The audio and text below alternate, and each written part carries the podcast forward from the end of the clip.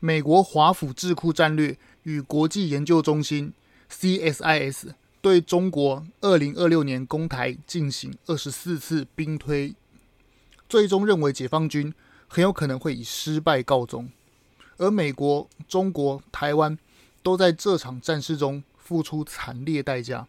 台湾有部分媒体形容啊，我们将会变成一片废墟。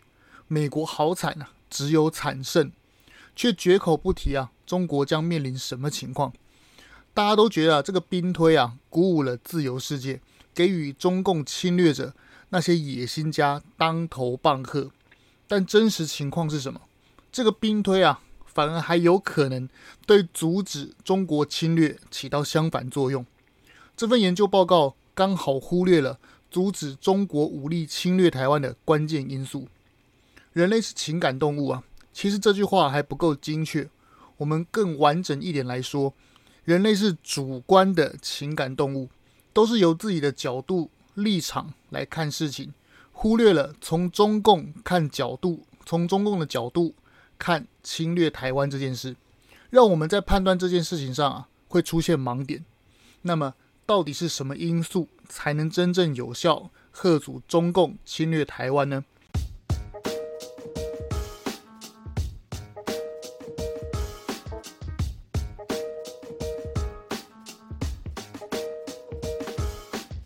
我们一起说真话，事实需要让更多人知道。欢迎收听台湾国际时事 Podcast。刚滑手机的时候，看到一则短影片啊，中国讲法叫做什么？叫做视频啊，短视频。不知为何，每次听到阿六语啊，我就全身过敏。尤其是什么岛内，用岛称呼别国啊，其实就是一种充满歧视的用词啊。意思就是说我国家比你大，你这个小国。中国贬低日本叫做小日本，岛国狭隘；而对台湾呢，更不必多说了嘛。什么弹丸之地、罪恶小岛什么的，更是五花八门的贬低啊！听起来好像一是一种呃轻蔑吧，大国对小国的优越感，但实际上却是一种自卑心理作祟。在中共眼里啊，自以为的大国看起来领土大、人口多，但实际上啊。却是个连足球都踢不赢，他心里轻视的那个越南。比赛球员加门将啊，才几个人啊？自诩人口几十亿的中国，找不到比越南还会踢球的十二个人，这样子到底是小国还是大国？靠领土大小来决定大国小国，是因为农业时代国家土地的人口越多，可耕地面积越大，这样子呢就可以征更多的兵嘛。可以生产更多的粮食。如今工业革命之后的现代，决定国家强弱的重要因素，早就不是什么领土大小、高科技、现代化、人民水准，还有与时俱进的国家制度，才是强国的必要条件。我们回头看当今的中国，现在的中国，有哪一点符合的？这时候就有人会问说：“哎，有啊。”中国啊，有高科技，太空、航空与军事技术啊都在进步，而且人口多，不仅税收高，而且人才也多，其实是个强国。诶，是的，当然是个强国嘛。从邓小平到江泽民，中国脱胎换骨是真的。清朝不也一样吗？人口基数多，也买了洋枪洋炮，到德国买了定远号铁甲船，组成北洋舰队。在当时也是科技军事实力很强的国家。当时清朝啊，并不是我们在国立殡仪馆的那个历史课本上那个那样不堪的样子啊。其实当时清朝一点都不弱。后来的结果啊，大家都知道了嘛。经历同治中兴、自强运动后的中国，在一八九五年甲午战争证明输给日本的明治维新嘛。那么输给中国嘴里那个小日本。关键因素到底是什么？是制度，是民心。日本明治维新彻底从国家制度改变，从幕府将军归政，参照德国建立君主立宪，留学英国的伊藤博文回来担任首相，掌握中枢。而中国呢？中国耶鲁毕业的学生啊，詹天佑却只能修铁路，不是很奇怪吗？两相对照就可以知道这个国家到底重不重视现代科学嘛。被日本誉为北洋水师最能打的，哦，林太增，他被日本称呼啊，他是北洋水师的关羽啊。然后这个林太增呢，只能听命于不会海军的丁汝昌。结果选提督的时候，这个很能打的林太增，竟然要听命一个八旗，一个不会海军的丁汝昌。为什么？因为中国根本根本论资排辈，他们根本不管你会不会，他们只掌握，只想要。统帅是否忠心嘛？所以才是丁汝昌当提督，而不是很会打仗的林太增当嘛。这样子，中国与日本的对比啊，在还没开战前，不就已经知道结果了吗？至于民心士气方面呢、啊，中国跟日本就差得更远了。日本上至天皇，下到黎民百姓，省吃俭用，只为了买唯一的铁甲舰吉野号。而中国呢，慈禧太后啊。却只想要把钱拿来生日，拿来建他的圆明园，拿来吃喝玩乐。官员呢，只想贪污；黎民百姓呢，只想要对抗官府压榨。这样子上下对抗啊，这个国家的民心士气当然是没有啊。在国家制度与民心前呢、啊，日本与中国谁是大国，谁是小国？对比现在的中共统治下的中国。跟爱新觉罗统治下的清朝有什么差别？一样是统治阶级只想中饱私囊，下层百姓啊偷拐抢骗，然后一起做中国梦，说要跟美国划太平洋而治。嗯，有可能吗？清朝有北洋水师先进的铁甲舰，现在中共也有零五二 D 排水量万吨，有十个垂直发射单元。可以跟西方一较高下的先进驱逐舰啊！当年的清朝比现在的中共民心士气如何？白纸革命、防疫爆炸，举国上下都乱成一团。嘴巴吹嘘说我中国特色的社会主义比西方还要优越，但事实上这两三年的经历防疫是什么样貌，真的是不必我们再多说什么。压榨百姓来的钱。对全世界渗透，制作武器、制作核弹，只为了共产党的面子，这样子有什么资格去轻视别人是个岛？然后很奇怪的是啊，台湾一堆人也吃到阿六的口水，称自己叫做什么岛内，拿中共轻视台湾的用词啊，这样子堂而皇之的讲出来，毫无感觉，好像是习惯用语而不自觉。这样的现象啊，不就是被红色洗脑、被潜移默化的结果吗？前几天我在粉砖上有一篇是说，红色势力啊，躲在第四权自由报道的大旗下，背地里偷偷地进行洗脑，甚至是用记者身份啊，掩护共谍渗透军方。去年十二有一个被揭露的上校嘛，他他老兄怎么样？非常厉害哦，他用白纸黑字啊。写下对北京的投降承诺书。我们前两集 podcast 有提到那一位，就是这一个啊，白纸黑字写下这个上校，就是透过某红媒记者牵线而联系上北京的嘛。台湾对这样子明目张胆的渗透啊，一定要想出办法才行啊。红色的风只会越来越大，更铺天盖地，而且技术啊会更好的在吹啊。这些就叫做认知作战嘛。然而。中共认知作战中最喜欢用的是啊，用对手来打击对手嘛。简单来讲，就是用昔日对手阵营有影响力的大将倒戈来反宣传。国共内战中，傅作义临阵倒戈就是一个很指标的事件。蒋介石任命的华北剿匪总司令，手握重兵的边防大将，接受中国的北平和平协议。嗯。这个协议是不是很耳熟啊？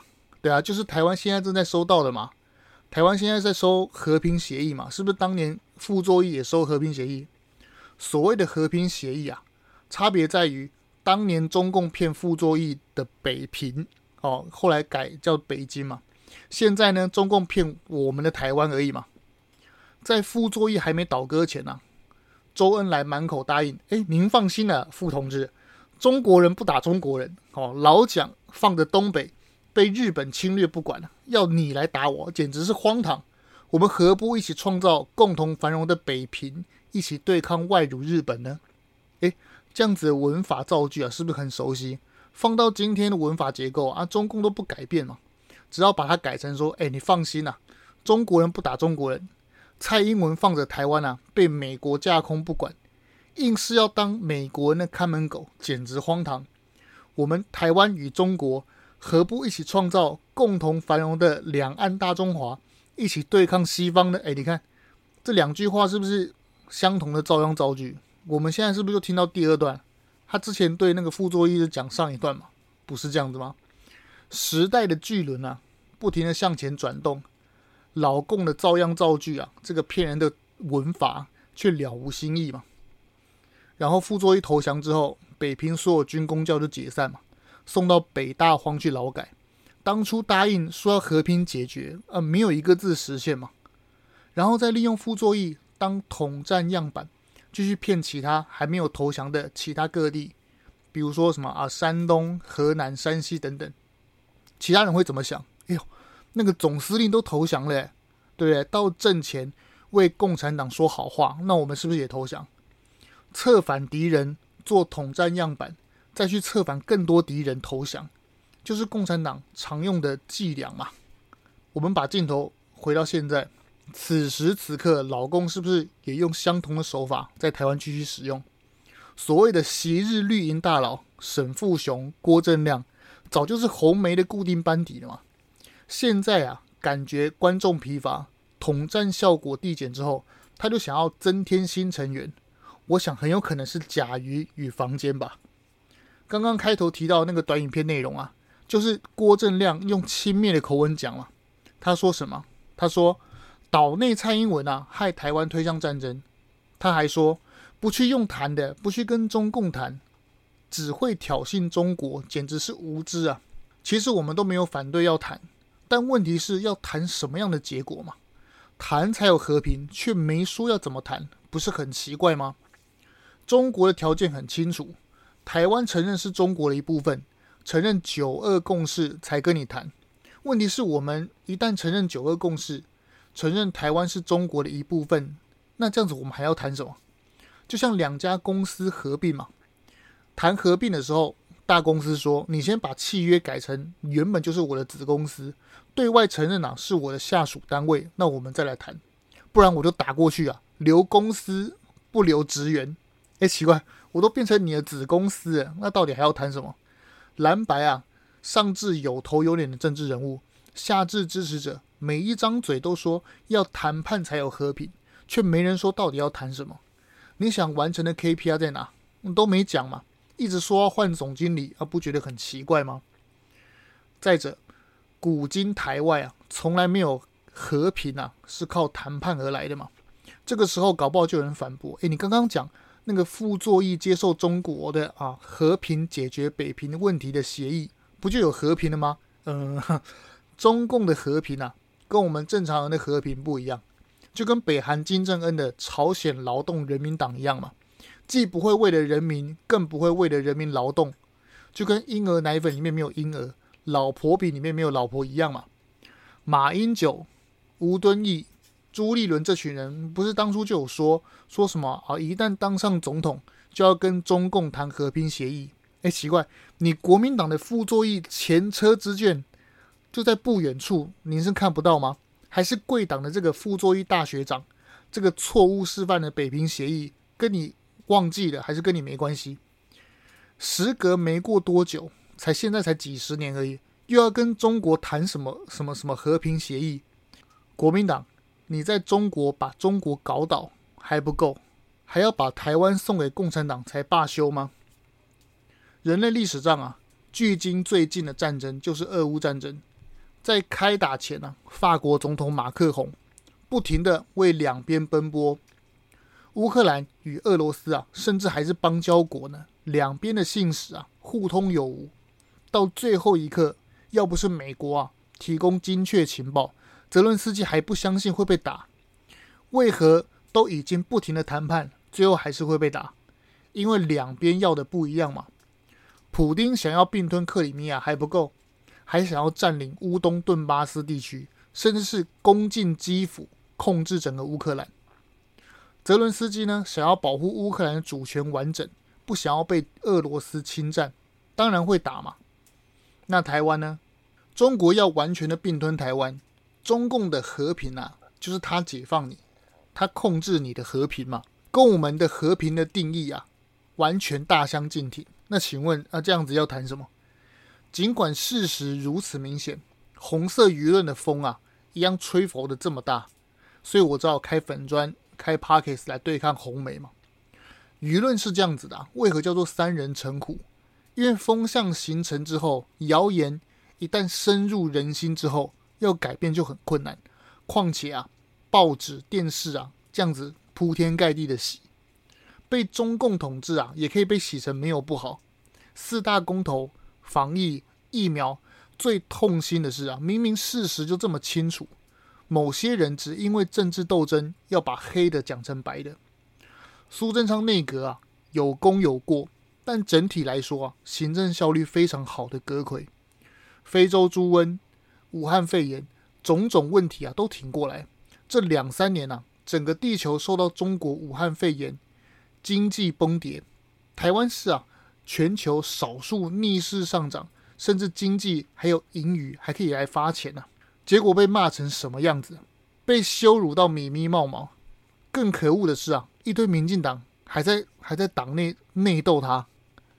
九合一选举啊，民进党惨败，问题啊，因素原因很多，绝对不是只有苏贞昌的责任啊。我不客气的说，民进党所有人都有责任。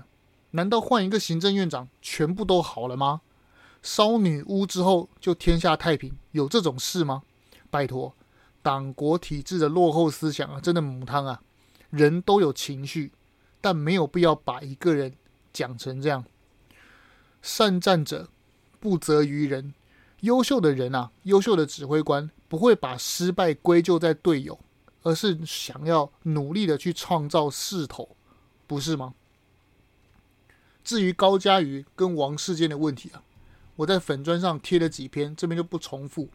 我们这边呢，就来说一点特别的，来说一下该怎么处理他们两个比较好。我知道大家都很有情绪啊，我自己也不爽他们两个，但是，但是，但是，千万不要因为一时的情绪啊，而影响到大局。先说好，我完全没有要替王高两人讲话。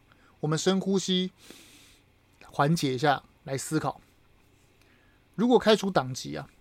这个最能缓解支持者的气氛，但我必须老实说，这样做对民进党最伤。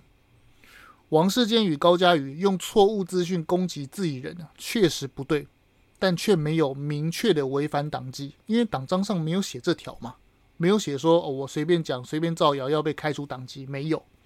如果贸然开除啊，将是用错误的方式处理错误的王世坚与高嘉瑜啊。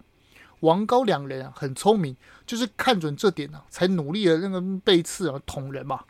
而且万一啊，把整个选区带枪投靠到敌敌人那边去啊，对民进党将最不利。试想，二零二四年如果国会被亲中过半呢，将是无比灾难。如果这个是红色设下的圈套，那我们就更不能跳进去了。昨天赖清德在内湖区的党内说明会。满堂的倒赞情况下，高嘉瑜仍然神色自若，表示这个女的，很有心机啊。她就是要别人骂她获取声量，不是吗？就有如过去八年张嘴就是胡扯的柯文哲一样啊，他们两个一样嘛，一丘之貉。然而，我们应对她最好的方式是什么？就是不要理她嘛，装没听见。路边一只狗在对我们叫，干嘛去理它？昨天内湖党员的座谈会焦点，你看他这样子一吵，大家一骂他，所有焦点都在他身上，他是不是他爽的嘞？越骂他声量越高。今天我们是不是大家都在讨论他？我们千万不要顺了他的意啊！再来，如果我们真的很有情绪，赖清德说过以党内初选来解决。说老实话，这点是以现阶段的处理方式来说是稍微好一点的。高嘉瑜。这么想要声量，无非就是想要保住现在的位置，继续选举，他才可以继续背刺民进党。他可以背刺民进党，却也是双面刃。摊开过去记录啊，只要祭出党规的法案，他从不敢跑票，就是明证嘛。他非常的怕，在港湖地区啊，当议员、当立委这几年呢、他对敌人作战没有说没有树敌啊，其实是骗人的。把他用不光彩的方式搞下来，只会让他更悲愤，甚至是投靠柯文哲，赢得广大中间选民的那个声量、声望、声量。这样子的做法，其实对民进党非常不利。大家注意到了吗？最喜欢该该叫的柯文哲啊，到今天为止，在这件事情上竟然没有讲话。柯文哲是不是静静的在旁边偷笑，等着渔翁得利啊？用党内初选的方式啊，才能让高嘉瑜心服口服，也对全国人民表达，民进党不会因为私怨而动用私刑开闸。如果到后面没被开除啊，还可以获得美名呢。哎，你看高嘉瑜即使该该叫，我们还是提名他。然后来讲吴欣岱这件事情。现在大家都很有情绪嘛，政论节目这两天也邀请他上节目，其中他说了一句话，我真的是笑出来。他说要把饼做大。然后说台派啊，这样才可以更多、更可以立足。不管怎么听，这两句话好像是时代力量曾经说过的话。要把饼做大，应该是积极的拓展民进党开拓不到的中间，甚至是浅蓝地盘嘛。就有如陈柏惟去挑战颜家，而不是像现在的激进躲在台南、高雄。张博洋、陈义奇有过什么发言呢、啊？大家都记忆犹新呢、啊。吴欣岱前阵子进步左交推特事件，我想我也不必重复。挂党籍的高嘉瑜都不受控啊，怎么还会妄想扶持他党立委来为我们的政策辩护？台派过去被搞几次了？柯文哲、时代力量、黄国昌、激进哪次不是台派扶持，最后在那边搞事的？二零二四很关键啊，二零二六很有可能中国就打台湾了。我们赌对了，就是陈柏威；赌输就多一个柯文哲跟黄国昌啊。台湾已经没有时间来赌博。我对吴欣岱真的没意见，要支持我也可以，前提是他必须加入民进党来跟高嘉瑜初选嘛。不过时间好像来不及啊，他现在加入好像赶不上今年三月初选。讲到二零二六年中国可能会对台动武，就来说说最近的台湾国际局势。美国华府的战略与国际研究中心 （CSIS） 对中国二零二六年攻台进行二十四次的兵棋推演，很多粉砖与自媒体都有分析这二十四次的兵推内容，军事怎么样、怎么打什么的。我这边呢、就不再重复，我讲一些稍微特别的，可能好有些人没有注意到，但是却是很值得思考的部分。这也是这整个问题的关键。这份报告看起来像是美日台联军在军事上赢得胜利，但其实这样子的报告给中共看到，其实是一件很危险的事情。精确一点来说，从吓阻中共贸然对台湾动武，只有这样子的报告远远不够，反而啊会造成反效果，让对手更想冒险。为何我会这么说呢？首先，这份报告说明美台中。各方的损失、战舰、战机与士兵伤亡，对于我们民主国家来说是一种触目惊心的报告。在我们这样的国家，老百姓一个不爽就教训执政党了嘛？我觉得不好啊！我没有动力投票，执政的县市啊就全掉了，就有如这次九合一大选嘛。更何况是国家遭受如此大的攻击与子弟兵的阵亡。这个报告上面说啊。基础设施全部被瘫痪是什么概念啊？前两天桃园没水用啊，三天大家都受不了了，何况是基础设施全部瘫痪。然后，呃，然后 桃园市长还有空酒驾，好吧？既然讲到张善政喝红酒这件事啊，那就来稍微插播讲一下。根据媒体报道，他参加完宴会抿两口，好、抿两口之后，支开所有的随扈与司机啊。独自开车去视察，这点就很奇怪了嘛。直辖市长身边啊，随时随地都有随护啊，那是轮班的。柯文哲当初假掰，硬是要坐公车上下班，车上啊，起码就有三个便衣啊。那张善政也是直辖市长啊，他到底是做什么事情，去硬是要把旁人通通支开呢？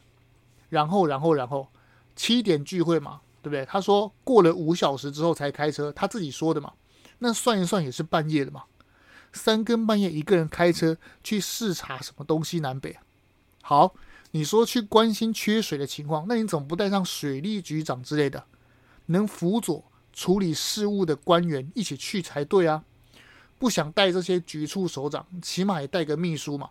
现场看到什么情况，马上可以打电话联络局处相关业务，马上处理，这样才对吧？结果你老兄什么都没带，然后暗迷蒙的半夜说要去看什么？我个人是觉得啊，应该是去一个不想被人知道的地方啊。我们话就讲到这边就好。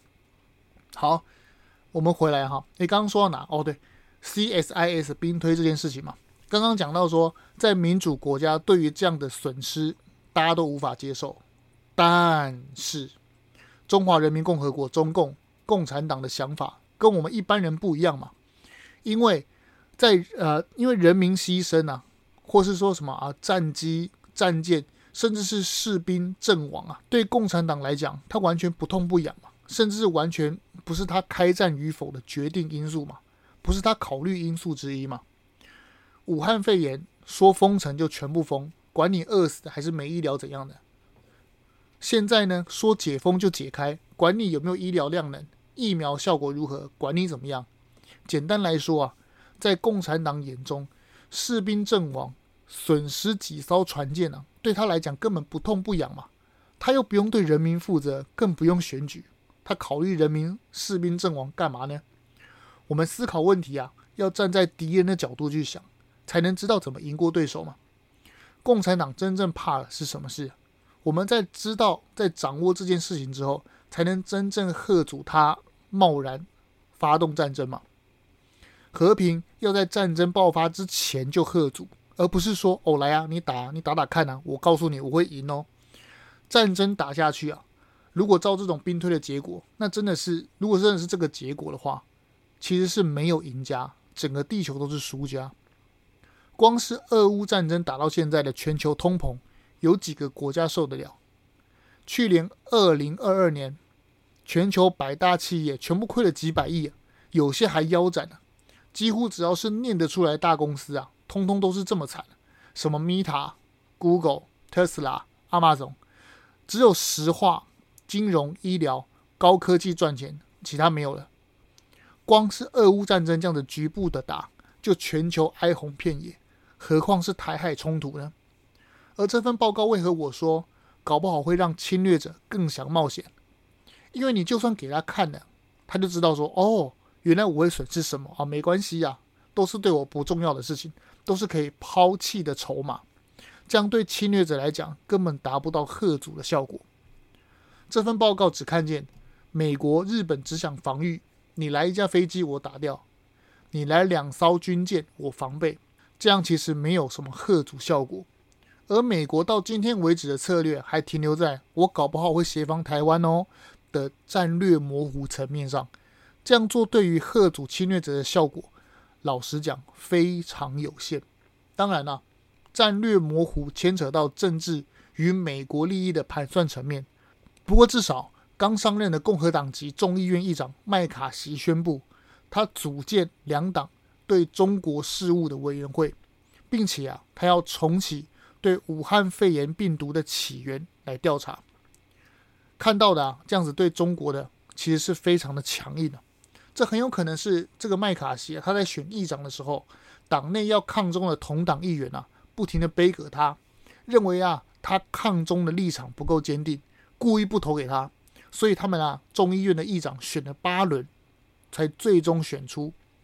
简单来讲，就是他党内的同志给他难看嘛，所以麦卡锡啊，上任之后必须做的就是对中国强硬嘛。话说回来，共产党到底怕什么？怎么做才能真正吓阻呢？中共高层的海外资产啊，与海外的家人还有性命，这三点啊是中共的弱点。尽管我在制作这期节目的时候啊，有美国的前国家安全顾问说，美国要制定对中国的进攻计划，而不是只有单纯防御。嗯，对，这点啊其实做得不错，有点起到贺阻作用，不过远远不够啊。最有效的是啊，只要中国开战。所有中共权贵的海外资产啊通通归零，海外小老婆、儿女啊，通通都会被限制行动，就有如当年的孟晚舟那样，甚至是不惜动用死神无人机啊进行斩首行动，有如当年的苏雷曼尼啊，这样子中共的权贵才会真的怕嘛？共产党鱼肉乡民啊，不也是为了吃香喝辣赚钱 A 钱吗？不然 A 了这么多钱放到海外去干嘛？当然是想要豪华的过下半辈子嘛。一旦把海外资产归零，拿来当对付中共的手段，这样子才能真正吓阻那些中共的那些权贵高官冒险对台湾开战，不是吗？不过话说回来啊，这样有点过于理想化，就跟台湾要适当的言论管控，禁止抖音、小红书一样啊，说的容易啊，做的非常难。说真话需要勇气，让我们独立思考，才能让这社会更进步。如果你也喜欢我的节目，记得订阅追踪，介绍给也想关心国际政治时事的朋友，对我来说帮助很大。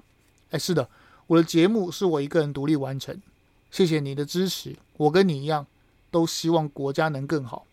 台湾国际时事 Podcast，我们下集见。哦，对了，想听什么样的内容，一定要留言。想跟我说什么或是疑问，也一定要跟我说哦。